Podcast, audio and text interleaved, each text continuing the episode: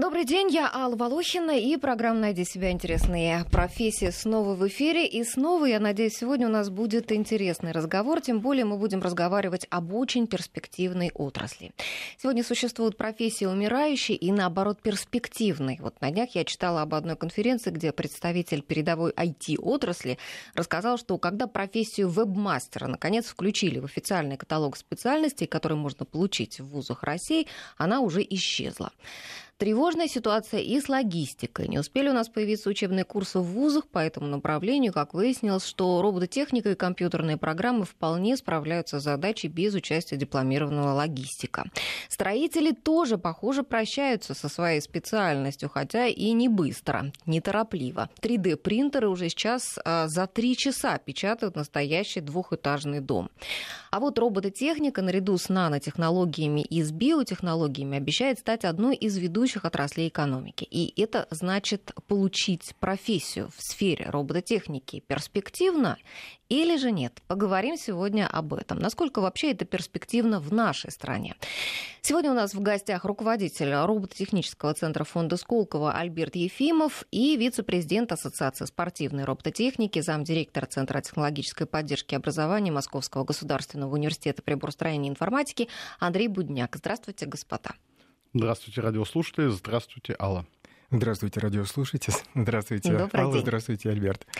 Итак, а, Давайте начнем, наверное, с самого начала. Вот кто сделал первого робота, наверное, сложно установить. Да, вот я, когда готовилась к программе, почитала, что вот по некоторым сведениям еще в 400 году до нашей эры древнегреческий механик, инженер Архит а, Таренский создал механического голубя, способного летать. Потом в XII веке механические фигуры создавал арабский изобретатель Аль-Джазири. Леонардо да Винчи, как все знают, в XV веке сконструировал механического льва, у которого из груди появлялся букет лилии и механического человека. Но умные роботы были созданы в 20 веке, да, первые. Ну, а у нас все-таки разговор про профессии, а не про роботов, поэтому давайте говорить о том, как у нас э, механика... То есть вы мне не разрешаете начать программу так, как мне хочется? Вот это а, заявление. А, вот я... сразу чувствуется руководитель. Я, я просто хочу сказать, что важно не то, а, какие роботы создавались там, в средние века или в новое время, а важно то, когда человек начал соревноваться с машинами. Нет, вот подождите, до этого мы еще дойдем. А я хотела у вас узнать, вот в 20 веке появились первые умные роботы, а вот 21 век, вот а, здесь произошел какой-то прорыв, что-то новое, такое вот а, просто кардинальное произошло в робототехнике? Ну, вы знаете, можно сказать вот что. В, 20, в 21 веке скачком можно назвать создание гуманоидных роботов, шагающих, человекоподобных, потому что до них все умные машины, роботы, они были, как правило, либо на колесах, либо стационарного э, расположения. Сейчас же вот японские роботы Асима это совершенно полноценный человекоподобный робот, который может ходить. И я думаю, что именно вот в этом произошел скачок. Ну, ну, то есть получается, что и а, люди, которые делают эти роботы, а в их образовании, обучении тоже произошел какой-то прорыв? Ну, действительно, прорыв произошел, но здесь я, конечно, фундаментально расхожусь с Андреем. Mm-hmm. Это, наверное, хорошо, потому что mm-hmm. я все-таки считаю, что основной прорыв, который сейчас происходит, это, прежде всего, машинное обучение, так называемое, это искусственный интеллект. И, собственно говоря, та а, добавленная стоимость, которая сейчас появляется в робототехнике, она происходит за счет того, что роботы наконец-то научились хоть чуть-чуть понимать окружающий мир. Возьмем того же Азима. Да, он умеет скакать на одной ноге, ходить, подавать чай. Но если вы переставите э, стакан с чаем с подноса на 3 сантиметра в сторону, Азима уже не поймет. И к Азиму прилагается бригада японских программистов, которые программируют все это, значит, для того, чтобы все эти изменения в окружающем мире Азима мог учитывать. И вот по-настоящему прорыв — это когда устройства начали понимать окружающий мир так же, как люди. Вот это вот фундаментальное изменение, которое э, нас, ситуацию сейчас отличает от ситуации 20 века, предположим, когда роботы не понимали окружающий мир, так же, как люди. То есть они не были способны к самообучению. Ну вот о том, что роботы заменят людей э, в их там где-то работе, на их рабочих местах, мы уже очень давно слышим, да, вот такие угрозы. А скажите, вот с появлением вот таких навыков, которые в 21 году, э, в 21 веке роботы приобрели, они приблизились к этой перспективе или нет? Вот я прочла такие данные, что вот буквально говорят, а через 50 лет 90% рабочих мест перейдут роботам. Вот насколько реально такие Ну, прогнозы? во-первых, если бы не было страшилок в средствах массовой информации, то, наверное, средства массовой информации никто не читал бы. Начнем с этого. Это, Поспорила бы с это, вами. это обязанность, собственно говоря, журналистов привлекать к себе внимание такими Так заявляют об этом, извините, ученые, а не нет, журналисты. Нет, нет, это не совсем так. Это, Ага. не, это, это не так. Но надо просто... Вот эта историческая тема, с которой вы начал, она очень, на самом деле, важна, потому что эта э, история замены человека и машины, она тянется еще с э, времен промышленной эволюции, которая началась в Великобритании. Значит, и по-настоящему вот эта вот тема соревнования человека и роботов, кто может сделать лучше, она началась еще там в самом начале 19 века, когда было проведено первое соревнование между человеком и машиной да, между паровым молотом и молотобойцем. Значит, выиграл человек, который умер после этого на следующий день. То есть это совершенно правдивая история, действительно. И это надо понимать. Человек может действительно победить машину, но это стоит ему громадных э, усилий. И мускульное, Возникает вопрос, да, надо ли побеждать. Совершенно верно, да. И мускульное соревнование машина уже давно выиграна.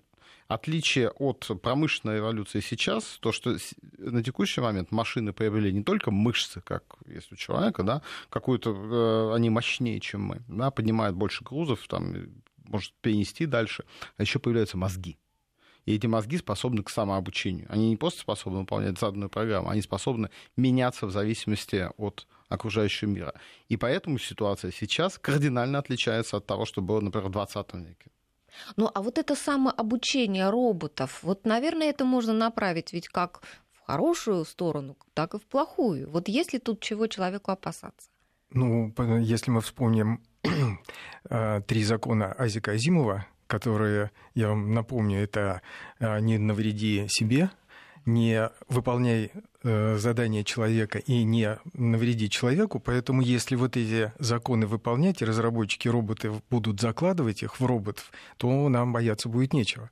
Но, к сожалению, это идеализированная ситуация, а реальность, она немного, к сожалению, отличается. Бояться, конечно, нам надо. Э, Значит, здесь есть несколько вещей, которых вообще людям надо бояться. Действительно, некоторые специальности исчезают. Значит, моя бабушка была машинисткой в Машбюро. Где все те машинистки? Миллионы машинисты, которые печатали тексты по всему миру какие-то еще 50 лет назад. Их уже нет. А в какой-то момент они стали операторами электронно-вычислительных машин, и операторов электронно-вычислительных машин на самом деле тоже уже немного осталось, потому что а, достаточно улучшились интерфейсы, которые помогают компьютерам собирать данные, минуя операторов вычислительных машин. Поэтому а, вот э, то, что а, те- технологическое замещение профессии, оно присутствует в нашей истории, и оно становится быстрее, быстрее, быстрее. Это, это совершенно нормально. Значит, э, другой вопрос, какие специальности конкретно, да, они подвержены вот такому технологическому Да, замещению? вот это очень важный вопрос. Конечно.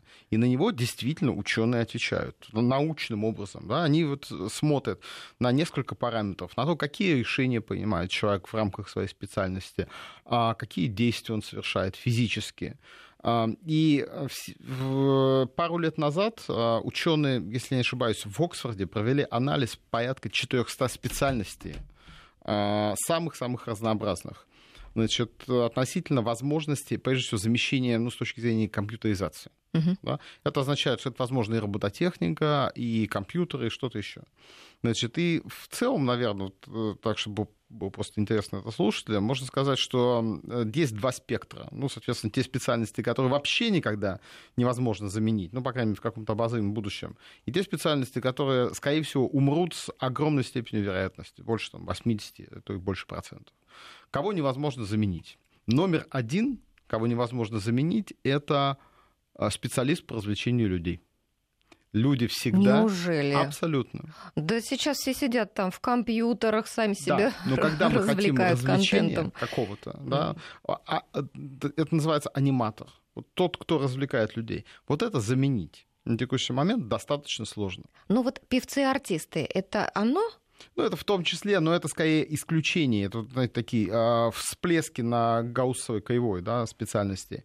А скорее речь идет о том, кто непосредственно взаимодействует с людьми а, и как-то их развлекает. Это вот аниматора. Ну, я пытаюсь вспомнить, когда я вот последний раз пользовалась какими-то услугами вот таких развлекать, да, развлекателей. но если вы водили ну... детишек когда-нибудь в развлекательный центр, вы видели Согласна. там аниматоров, да, которые вот, с ними вот, работают. Вот в том, ну, что да, касается да, детей, это, да. да. Конкретная специальность, да.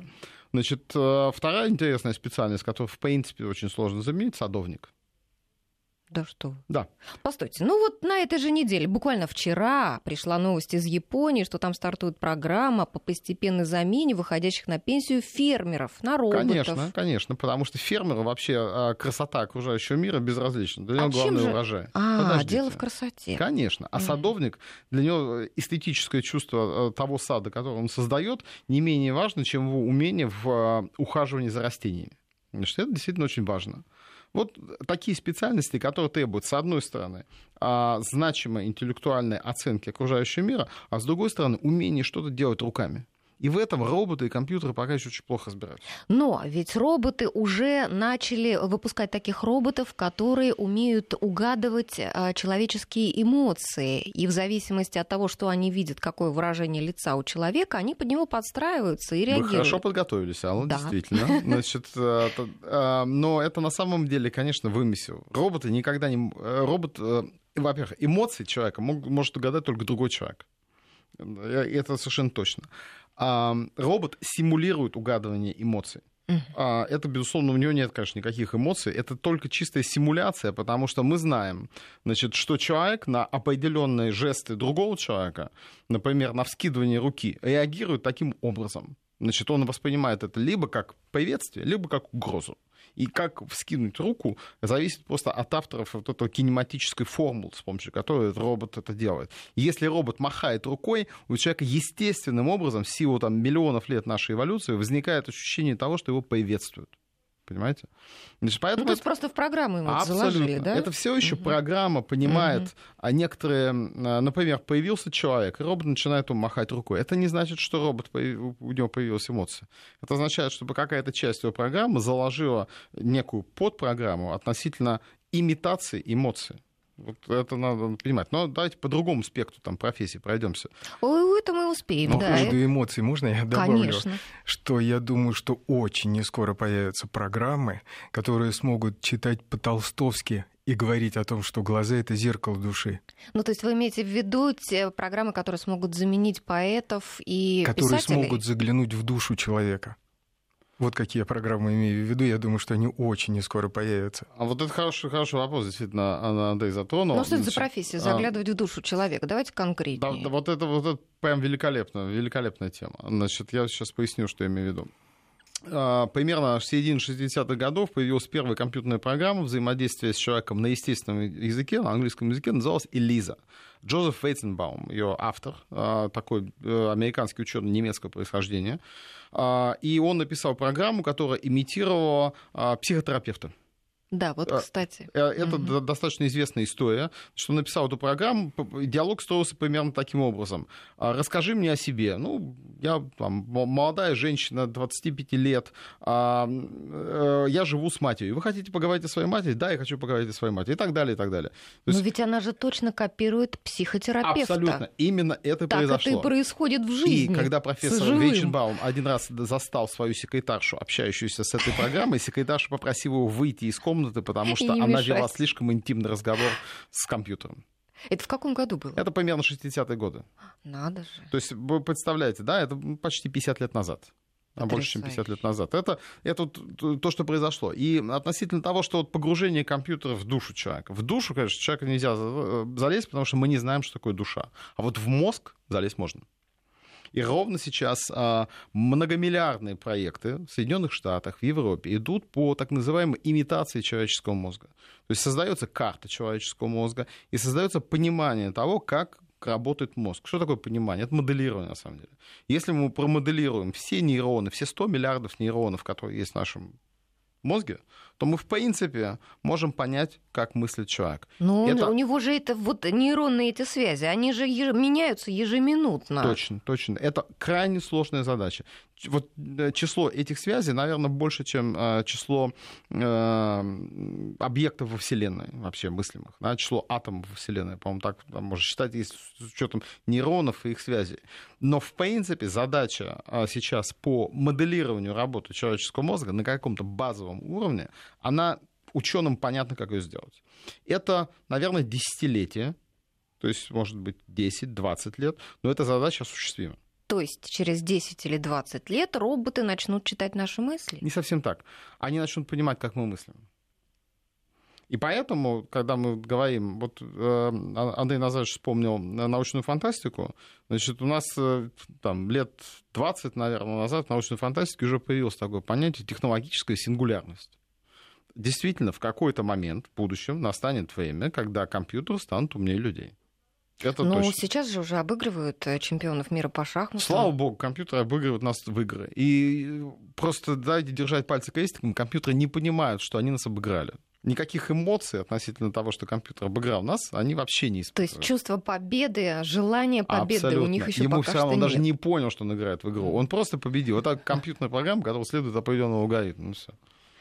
Ну хорошо, вот мы немножко с вами отклонились от того вопроса, я боюсь его забуду, а очень хочу его задать. Вы э, сказали о том, что если э, вот какому-то выдающемуся японскому роботу чуточку на 3 сантиметра там сдвинуть стакан, который он должен взять, он уже ничего не понимает, и вокруг должны там 3 человека, там 10 человек э, для него эту задачу там как-то перерешать. А, Говорит ли это о том, что э, все-таки роботы не только вытесняют людей там с каких-то профессий, но и еще и создаются какие-то рабочие места благодаря да. развитию робототехники? Это действительно верное замечание. В целом международная статистика говорит о следующем, что внедрение одного робота на текущем промышленном производстве приводит к появлению двух-трех новых рабочих мест. Значит, именно поэтому у человечества в целом есть надежда, что роботы не заменят людей, потому что роботы, ну, банально, его нужно произвести, да, это тоже, собственно говоря, работа. Его нужно запрограммировать, нужно с ним что-то еще там, делать, обслуживать, я не знаю, перепрограммировать, если что-то произошло. Общая статистика такова. Один промышленный робот — это 2-3 новых рабочих места где-то еще. Да? Но они все равно создаются. И в этом заключается критическая угроза, например, для России. Почему? Конечно. А очень просто. Смотрите. Мы а, создали промышленных роботов, которые инсталлированы где-то, установлены на наших предприятиях, но созданы они где-то еще. Вот те два-три рабочих места, которые я сказал, которые каждый робот создает, они созданы где-то еще. Ну, или я там другой пример дам. Например, беспилотные транспортные средства, mm-hmm. беспилотные машины. А, рано или поздно, а, кстати, вот э, специальность водителя-дальнобойщика, она находится в этом списке Под угроз. Да, Мгм. это совершенно серьезно. Значит, где-то с вероятностью 80-90% эта специальность исчезнет в течение следующих 20 лет. Это означает, что дети водителей-дальнобойщиков уже не будут дальнобойщиками. Никогда. Специальности просто такой не будет. Водители, наверное, трамваев, там, троллейбусов, Совершенно там, верно, да. да, такси. Ну, конечно, уже в аэропортах существуют же трамвайчики, которые перевозят людей из а, терминала, куда приземлился самолет, в здание А, самого да, аэровокзала. Это, Совершенно- это уже понятная технология, вопрос просто, как она будет распространяться дальше по всему миру. Но что это означает? Это означает, что, конечно, эти беспилотные транспортные средства кто-то должен создавать. Да? Вопрос, а если они будут создаваться где-то еще, эти рабочие места появятся где-то еще, но не у нас. Ну, извините, Мгм. обслуживаться эти же роботы будут у нас. Да. И поэтому я вот тут бы хотел добавить позитив в нашу беседу.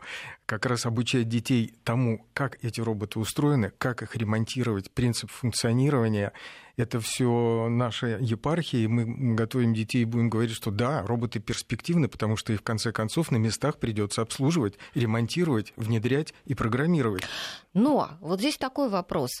Кого мы готовим, на кого мы делаем упор? Готовим ли мы производителей роботов, чтобы у нас их в стране выпускать? Или мы только собираемся их приобретать и здесь их обслуживать? Это вопрос в коин. И как раз я работаю над тем, чтобы все-таки мы делали этих роботов, которые потом будут ездить не только у нас, ну, слава богу, пускай у нас ездят. У нас страна в целом большая, но малонаселенная. Рынок не очень большой. Главное, чтобы они ездили где-то еще. И чтобы вот этот тренд относительно того, что роботы у нас, а рабочие места, которые их создают там, Мгм. его нужно обратить.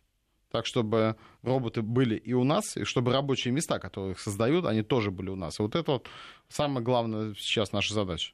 Ну хорошо, а вот а, как она сейчас решается? Вот я нашла за 2014 год информацию о том, что у нас а, где-то а, около 50, а, сейчас я прочту, около полусотни фирм, которые в той или иной степени занимались вот два года назад робототехникой. А в США два года назад в этой области существовало более полутора тысяч стартапов. Вот к сегодняшнему дню цифры никак не поменялись вот за нет, два нет, года? Это, наверное, все-таки у вас чуть-чуть э, э, некорректная информация. Я могу сказать, что э, очень сложно вообще, конечно, всех посчитать, но всего в мире насчитывается порядка трех тысяч организаций, которые можно отнести к тому, что они делают что-то для робототехники. Либо самих роботов создают, либо еще что-то. Значит, по данным, ну, скажем так, нашего ВПК, в России вообще около 170, а, может быть, там плюс-минус организаций, которые занимаются а, созданием чего-то, связанного с робототехникой. А из них 160 Всего занимаются военкой. А, из да? них, нет, не совсем так. Из них примерно половина занимается гражданской робототехникой. А-а. Значит, это где-то так, такое uh-huh. сочетание. А может быть, чуть меньше. Но опять же, вот это, э, я не ошибаюсь на порядок. Я, uh-huh. может быть, ошибаюсь там, на 20-30%, на потому что, опять же, очень сложно сказать, там у компании может быть много разных продуктов, в том числе и роботехнические продукты. Вот. А в Сколково, в роботехническом центре Сколково, 60 организаций, которые занимаются только разными вещами, связанными с робототехникой, созданием в том числе и самих роботов. Поэтому я бы сказал, что Сколково на текущий момент самый большой гражданский центр робототехники в стране. Вот. А, но для сравнения, давайте так посмотрим. В Китае а, роботехнических организаций, которые что-то создают, какую-то ценность создают, опять же, гражданского направления, порядка 200. А, поэтому мы не сильно отстали. Действительно. Ну, это если равняться на Китай, мы не сильно отстали. А извините, на Японию. Да, значит, э, на Японию мы очень сильно отстали в отношении промышленной робототехники. Да, действительно, там степень роботизации а, их собственной промышленности составляет ну, примерно полторы тысячи роботов на 10 тысяч занятых в автомобильном строении. Это означает, что в каждой японской бригаде автомобилестроителей есть робот. Вот в каждой вообще. Uh-huh. Это, конечно, громадное, громадное число, да, это очень сложно будет дойти. А, но, с другой стороны, американцы как-то справляются без промышленной робототехники своей собственной и неплохо живут. Это означает, что ни одного промышленного производителя роботов в Соединенных Штатах нет. Все покупают. Да, совершенно у японцев. Верно. Да, в том числе у японцев, у европейцев, у немцев. Но у них они лидеры, например, в сервисной робототехнике. Той робототехники, которая находится в, рядом с людьми, военной робототехники. Они лидеры, американцы лидеры. Поэтому тот факт, что э, в Соединенных Штатах э, нет собственной промышленной робототехники, еще не означает, что ее нужно вообще делать. Хорошо. Японцы заняли э, первое место в промышленной робототехнике, да, можно уже сказать. Американцы лидируют в сервисной и в военной. У России есть где-то какая-то надежда куда-то втиснуться в этот рынок и какую-то нишу занять? А, ну, на мой взгляд, да, есть. Прежде всего, это сервисная робототехника, потому что отсутствие стандартов, а, отсутствие а, значимых игроков на сервисной робототехнике в силу просто еще не, не, не такого большого рынка, оно создает, конечно, окно возможностей для наших робототехников. И это показатель того, что делают сколковские компании. Они в основном занимаются сервисной робототехникой, медицинской робототехникой, реабилитационной робототехникой, той робототехникой, которая рядом с людьми, беспилотниками, там, так далее. Вот такого рода темы, они очень важны. Роботы для развлечения тоже очень важное направление, на самом деле.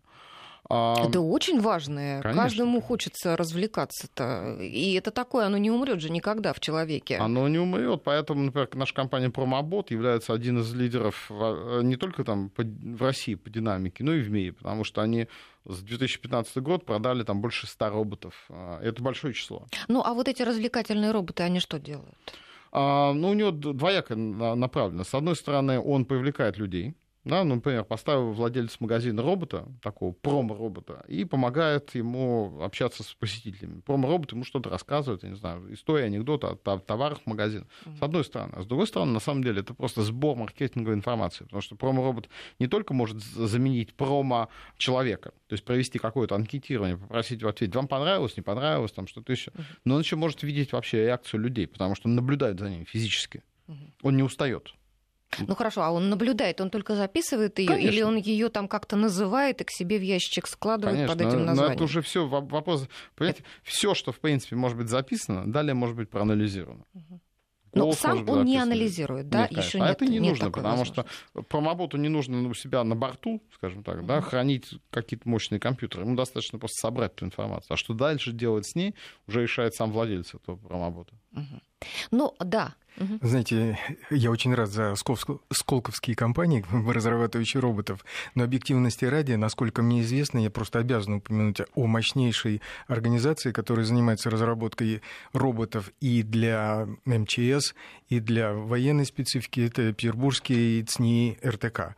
Также можно сказать, что у нас в МИРА, Московском институте, а, существует институт кибернетики, в котором тоже разрабатываются очень мощные и серьезные роботы, которые занимают отнюдь не последнее место по уровню разработки и по внедрению.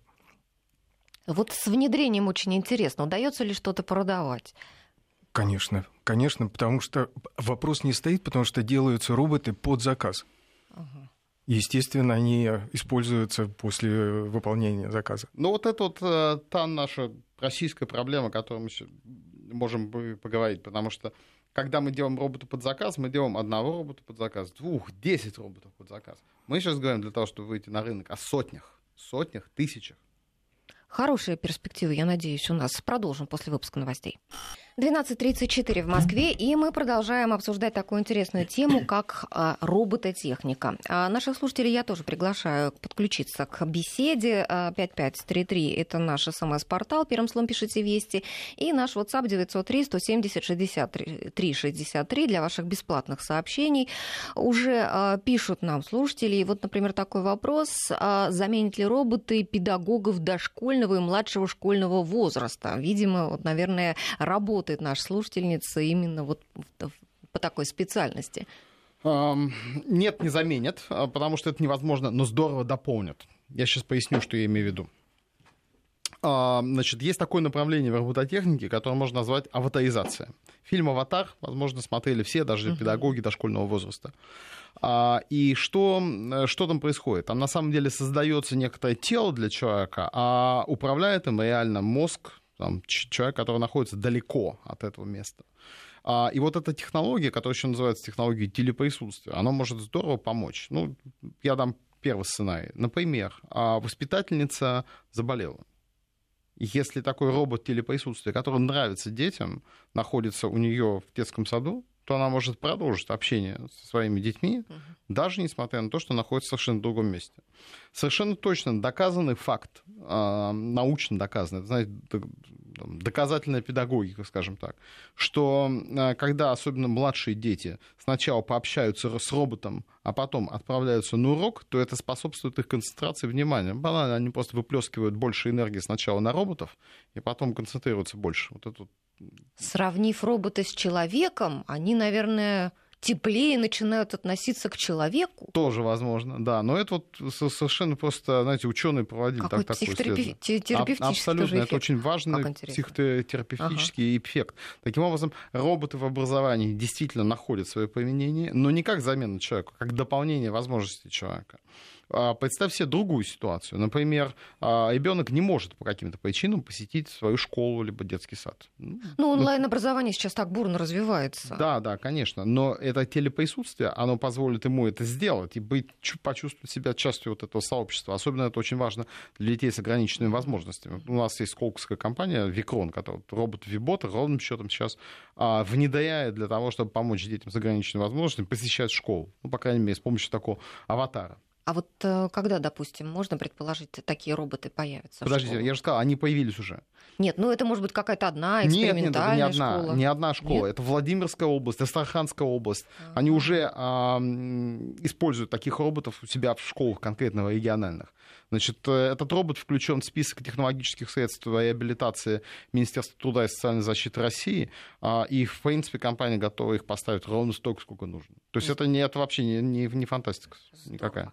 Ну вот раз мы заговорили о школах, то вот я слышала о том, что говорят, там, может быть, даже в школах введут э, курс робототехники вместо уроков труда. Вот в мое время на уроках труда занимались кройка шитьем, крутили банки с огурцами, закручивали, а сейчас вот дошли до роботов. Ну, вы знаете, не знаю, как а, ответить за департамент образования, насколько это дело внедрено. Министерство но я знал... образования уже. Ну да. Но единственное, что я могу сказать, что в некоторых школах, а, которые проявляют инициативы, и у них не только существуют кружки робототехники, которые, на которые ходят дети, ну это в обычном формате, всем нам известном, но также внедряются спецкурсы, в которых действительно читаются основы робототехники, основы конструирования, программирования, роботов. То есть такая тенденция существует, она развивается.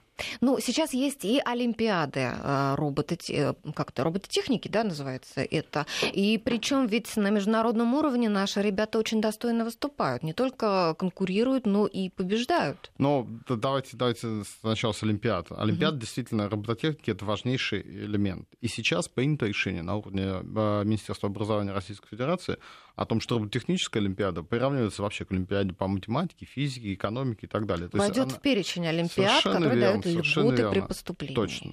Это означает поступление в тот вуз, который абитуриент сам себе выбирает. Значит, э, в этом году э, такая Олимпиада уже была проведена. Это эм, мероприятие называлось «Робофест», который проводит фонд «Вольное дело».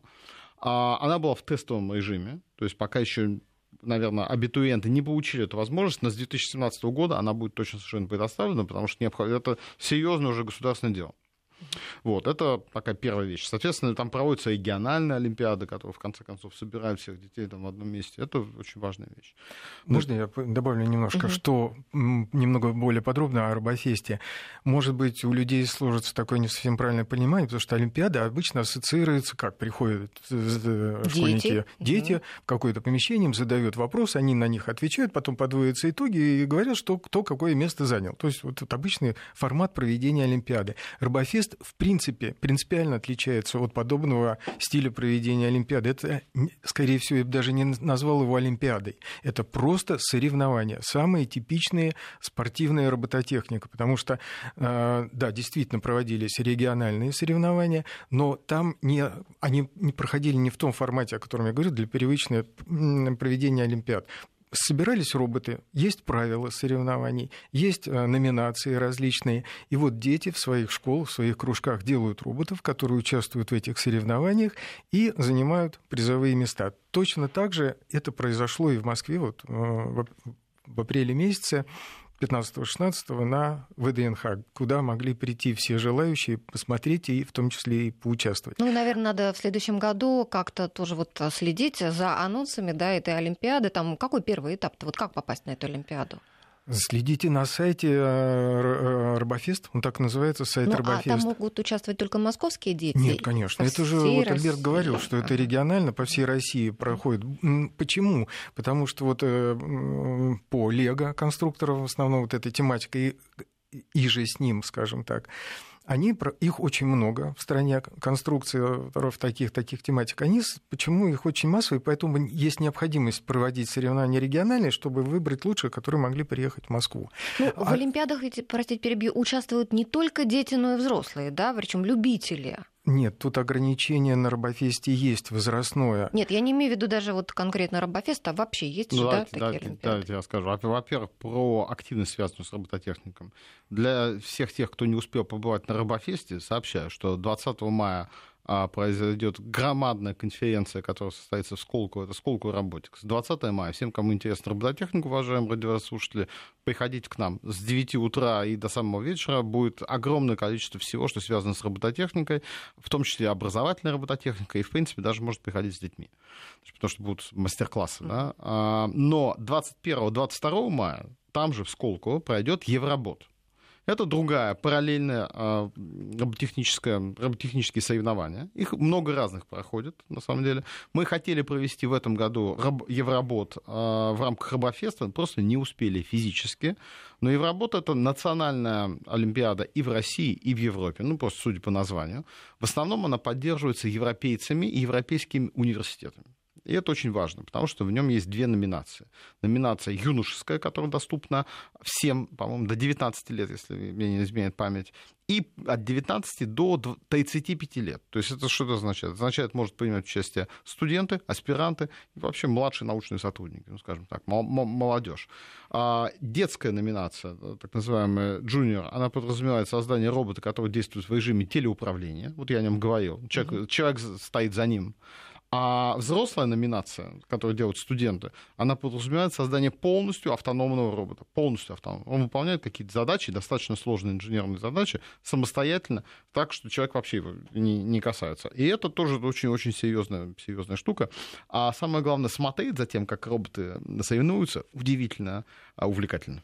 То есть ну, такое шоу, да? Коль речь зашла об анонсах, я тоже скажу, что 1-2 октября в помещении Московского технического университета МИРА пройдут, э, пройдет фестиваль робототехники.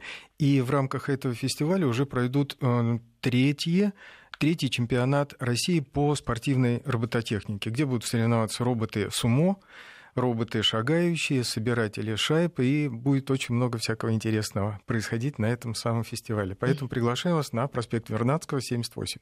Ну, а скажите, вот те, кто участвует в этих Олимпиадах, вот эти Олимпиады становятся для них каким-то таким вот стартовым, вот стартовой такой какой-то площадкой? Вот кто-то их замечает на этих Олимпиадах, какие-то им предложения поступают? Или это по-другому как-то работает? Системно нет. Я, я думаю, что на самом деле это наша фундаментальная проблема. У нас образовательное направление вообще в робототехнике, оно, я бы сказал, на хорошем европейском уровне. Возможно, мы на, э, и на мировом уровне тоже неплохо. Вы действительно правильно заметили, что наши ребята занимают неплохие места на всяких вообще роботехнических состязаниях, даже несмотря на плохое техническое оснащение, потому что это известно, что у нас команд что-то не, не очень хорошо, но голь на выдумке хитра, и они всегда достигают каких-то новых интересных инженерных решений. Современные левши, вопрос, да? Да, вопрос, что делать с этими кадрами дальше? Как они востребованы в нашей экономике, конкретно национальной экономике? Понятно, что они будут э, что-то делать. И здесь, конечно, вот такая пропасть возникает между тем, а, что ребята могли бы делать, потому что робототехника действительно, мы с вами поняли, это важное направление, это триллионы долларов а, э, оборотов а, в мире в течение там, десятилетий. Это важно стратегич... с точки зрения стратегического значения отрасли. Но пока это не сильно востребовано в нашей российской экономике. То есть те же самые ребята, которые заняли место, первое место на роботехнической олимпиаде, они на самом деле могут потом устроиться программистами C++ в Газпромбанке. Продолжим эту интересную тему после новостей. Итак, я напоминаю, сегодня у нас в гостях руководитель робототехнического центра фонда Сколково Альберт Ефимов и вице-президент Ассоциации спортивной робототехники, замдиректора Центра технологической поддержки и образования Московского государственного университета приборостроения и информатики Андрей Будняк. До новостей мы начали говорить о том, что э, не совсем, как это сказать не совсем радует нас ситуация в э, сфере образования для тех людей, кто хотел бы заниматься робототехникой. И, э, с одной стороны, э, талантливых детей у нас много, и участвуют они в Олимпиадах, и побеждают, и есть успехи. А потом продолжать эту линию им сложно, да, и они, в конце концов, могут просто становиться самыми обыкновенными программистами, и как будто никакого робототехнического у них э, развития не было. А, или не так мы, или я не так поняла то, что вы говорите? Ну, скорее всего, не совсем так, потому что высшее образование и те навыки, которые люди получают, занимаясь робототехникой, они пригодятся в любом аспекте своей деятельности, не только непосредственно, но и в любых в других, об... ну, в любых других областях, потому что, ну, например, ну, хорошо, я даже возьму только больше за школу, за начальную школу, потому что э, занятия робототехникой, они позволяют детям всесторонне развиваться. Потому что если конечно. разложить по полочкам, то любой робот, он состоит из конструкции, он состоит из электроники, он состоит из программирования. Согласна. Робототехника также развивает, как и занятия фортепиано, спортом и так а, далее. А, извините, а мы том, просто спутаем робототехнику как а, метод Хобби, образования, да. метод образования и робототехнику как отрасль. Это типичная путаница. А что мы развиваем? Мы развиваем отрасль, мы развиваем, ну, скажем так, средства для образования. Раньше были действительно уроки труда как средство образования, теперь мы берем робототехнику как средство образования. Это две разные задачи Они могут существовать параллельно, они тоже очень важны. Но а, я все-таки, понимаете, как а, представитель Федерального института развития, я за отрасль. Мне нужна отрасль. А образование, робототехника как образование, это хорошо, это прекрасно. Но мне нужна отрасль. Работники что, нужны. Э, мне нужна отрасль робототехники, потому что для меня вопрос следующий. А где вот эти новые рабочие места, которые будут результатом технологического замещения старых рабочих мест, ну, скажем так, низкоквалифицированных, где они возникнут? Они возникнут у нас, либо они возникнут там. И вот это принципиальный вопрос, который мне не дает спать по ночам. Потому что если мы сейчас не будем двигаться к, там, к созданию инфраструктуры, возможностей, кадров для этой новой отрасли, которая появляется сейчас, отрасль возникнет, но возникнет просто не у нас. Вот это фундаментально. Ну, ну нет, ну так она же уже везде возникла в, в развитых странах. Ну, не, не совсем. Знаете, если бы она вообще везде возникла бы, а, отрасль робототехники, а, то тогда ловить вообще было бы нечего. Она, слава богу, ну, знаете, есть а, в теории систем такое понятие точка бифуркации. Uh-huh. Когда система меняет свое там, динамическое, система равновесия меняет состояние. Вот, и сейчас мы проходим такую точку, потому что начинается волна экспоненциального роста в этом. Она не началась еще, потому что банально нет стандартов, нет достаточного количества кадров в отрасли. Мы только начинаем ее проходить. Она будет, может, за этот период может занять несколько лет, может быть, десятилетия, но она будет проходить еще. Но после, там, через 20-30 лет точно мы ее пройдем и тогда будут уже свои устоявшиеся э, игроки. И все беспилотники будут производиться по всему миру точно так же, как сейчас производятся автомобили. Ну, в трех-четырех странах. Но у нас производятся беспилотники сейчас. А вопрос, сколько их, понимаете, производится? На этом, на а, десятках экземпляров, а, на сотнях экземпляров, на тысячах экземпляров отрасль не построишь чтобы построить отрасль, нужны миллионы. А здесь очень интересная ситуация, потому что нам не нужно, на самом деле, конечно, физически строить беспилотники. Здорово, конечно, что производятся планеры с крыльями или там автомобили на колесах, но беспилотник это прежде всего софт доля программного обеспечения сейчас в современном премиальном автомобиле, в его стоимости, код программное обеспечение 25% стоимости. То есть э, это вот Mercedes, это BMW, это все эти машины, они содержат в себе столько, сотен тысяч строк кода, что они составляют 25% стоимости. Да? Можете посчитать вообще в денежном выражении, сколько это реально составляет. А, и это не значит, что у нас должны производиться физически эти роботы. Но, Но мы должны делать них, мозги. Абсолютно. Именно так. И вот я и говорю о том, что то, те вещи, которые мы сейчас делаем с Андреем Назаровичем, дополняя друг друга, они крайне важны для будущего, собственно, нашей экономики. Потому что если мозги будут делаться у нас, для роботов, которые работают где-то еще, ездят по дорогам Европы, я не знаю, трудятся на фабриках где-то еще, обладают компьютерным зрением, которое здесь разработано, считайте, мы сделали нашу задачу. Ну вот смотрите, в России робототехника, она всегда прежде всего интересовала военную и космическую отрасли. И поэтому э, это была так, очень закрытые были все разработки. А когда что-то закрытое, оно и как-то, мне кажется, э, усеченно развивается. Так это или нет? Это именно так, потому что любая робототехника, связанная с, ну, скажем так, военным применением, это, конечно же, не тиражируемое решение. Ну, военным нужно там сотни, может быть, тысячи беспилотников да, для, для чего-то. Но э, основной интерес военных какой? Никогда это не повинить. Ну и основной интерес общества какой? Никогда это не применить. Главное, чтобы, конечно, это работало, когда мы это применяем. Но сам мы же хотим жить в мире, в конце концов. Экономика процветает тогда, когда есть мир. А, поэтому э, эти все решения, они очень важны, но только тогда, когда они транслируются потом в гражданскую экономику. Если вы посмотрите, как работают наши заокеанские конкуренты, то увидите, они что-то делают для военных, но потом всегда транслируют это в гражданскую отрасль. Беспилотники именно так появились. Они появились от военных проектов к гражданским. Ну, точно совершенно не наоборот. А у нас а, в силу внимания государства к а, военно-промышленному комплексу, получается пока а, другая ситуация, что у нас давайте мы будем делать военных роботов, а гражданские пока нам не нужны. Ну, то есть у нас пока что не шагают роботы, да, оттуда сюда. Про- проблема заключается в том, что, возможно, они в нашей экономике не востребованы. Но это не важно, востребованы они в нашей экономике или нет. Потому что зарубежные экономики, они сейчас растут именно на робототехнике. И наши программисты должны работать не на наших рынках, а на зарубежных рынках. Но это просто вопрос экономики, потому что там а, именно вот премиум а, экономический, который возникает, да, добавленная стоимость намного выше. Глобальный вопрос нам задает слушатель. Важно ли в какой стране произойдет прорыв в электронике, если это пойдет на пользу всего человечества? То есть, э, может быть, не важно, имеет в виду наш слушатель. Главное, чтобы где-то произошел этот прорыв. Ну, это, наверное, Но... если, если а, смотреть с точки зрения человечества, то может быть. А если смотреть уже с точки зрения, скажем, государства определенного. Как, какого-то, какого-то однозначного ответа там не, не может быть на этот вопрос, потому что сейчас вообще современная э, экономика, она очень многонациональна. А, вот недавно я был в Перми, буквально там сегодня ночью вернулся, да, и вопрос, э, э, кто изобретатель флеш-памяти? Оказалось, что один из э, бывший там, сотрудник Пермского университета который уехал в Израиль и там занимался исследованием в области флеш-памяти. А, мы, мы даже не знаем об этом там, о, о вкладе о, Перми в, во флеш-память, потому что громадное число людей работает в эту, над кооперацией. И это все, вот, понимаете, международная кооперация, она очень важна. И, в принципе, наверное, слушатель прав, а, задавая этот вопрос, это не, не так важно, где это произошло. Но я подчеркиваю, важно, как мы вкладываемся вообще в общую экономику. Если у нас есть кадры, это очень важно, если у нас есть кадры, способные решать конкурентоспособные задачи на мировом уровне, да, а не просто локальные задачи местного ВПК, это совершенно другая история в целом. Вот я, я бы так ответил. То есть как мы встраиваемся в глобальную историю.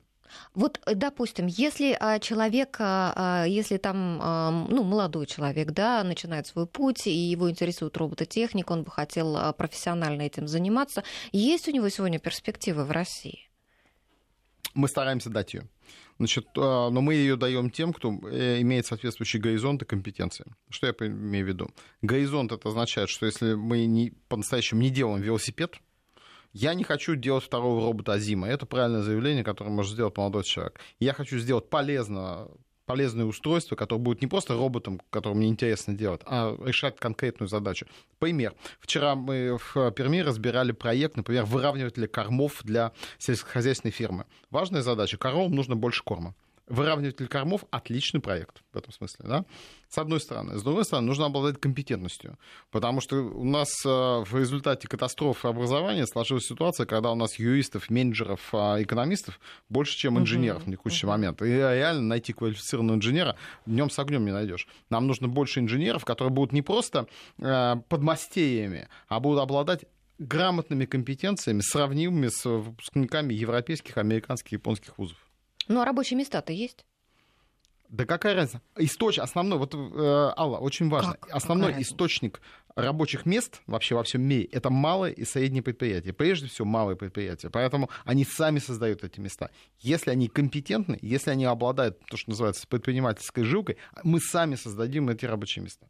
Понятно. Еще бы я хотел дополнить угу. о том, э, обратиться к родителям, если ваши дети питают интерес к робототехнике, электронике, программированию, то если в вашей школе нет соответствующих специалистов, возможностей оборудования, обращайтесь э, в ЦМИТы. Есть такие центры молодежного инновационного творчества, которые существуют в крупных городах, и их хорошо финансируют. У них есть те же самые 3D-принтеры, лазеры, и вам там всегда помогут. Также вам помогут в центрах технологической поддержки образования, где, собственно, я и работаю. Поэтому при есть... каких-то вузах? При, да, при вузах. В Москве их более 15 в, Наверное, во всяком в других случае, городах тоже есть. Безусловно, безусловно. Ну или приходить на сколку работик с 20 мая, и вы там найдете для своих детей то, что вам нужно. Это для москвичей больше, да. А у нас, поскольку... у нас, знаете, очень много людей из других регионов. Приезжают. Но что я хотел сказать. Значит, робототехникой могут заниматься не только те, кто испытывает склонность к роботам, к механике, к программированию, потому что в командах необходимы все э, виды ребят, да, в том числе те, кто объясняют, что делают эти самые программисты. Понятно. То есть э, найдется место всем, главное хотеть. Абсолютно. Отлично. Спасибо большое.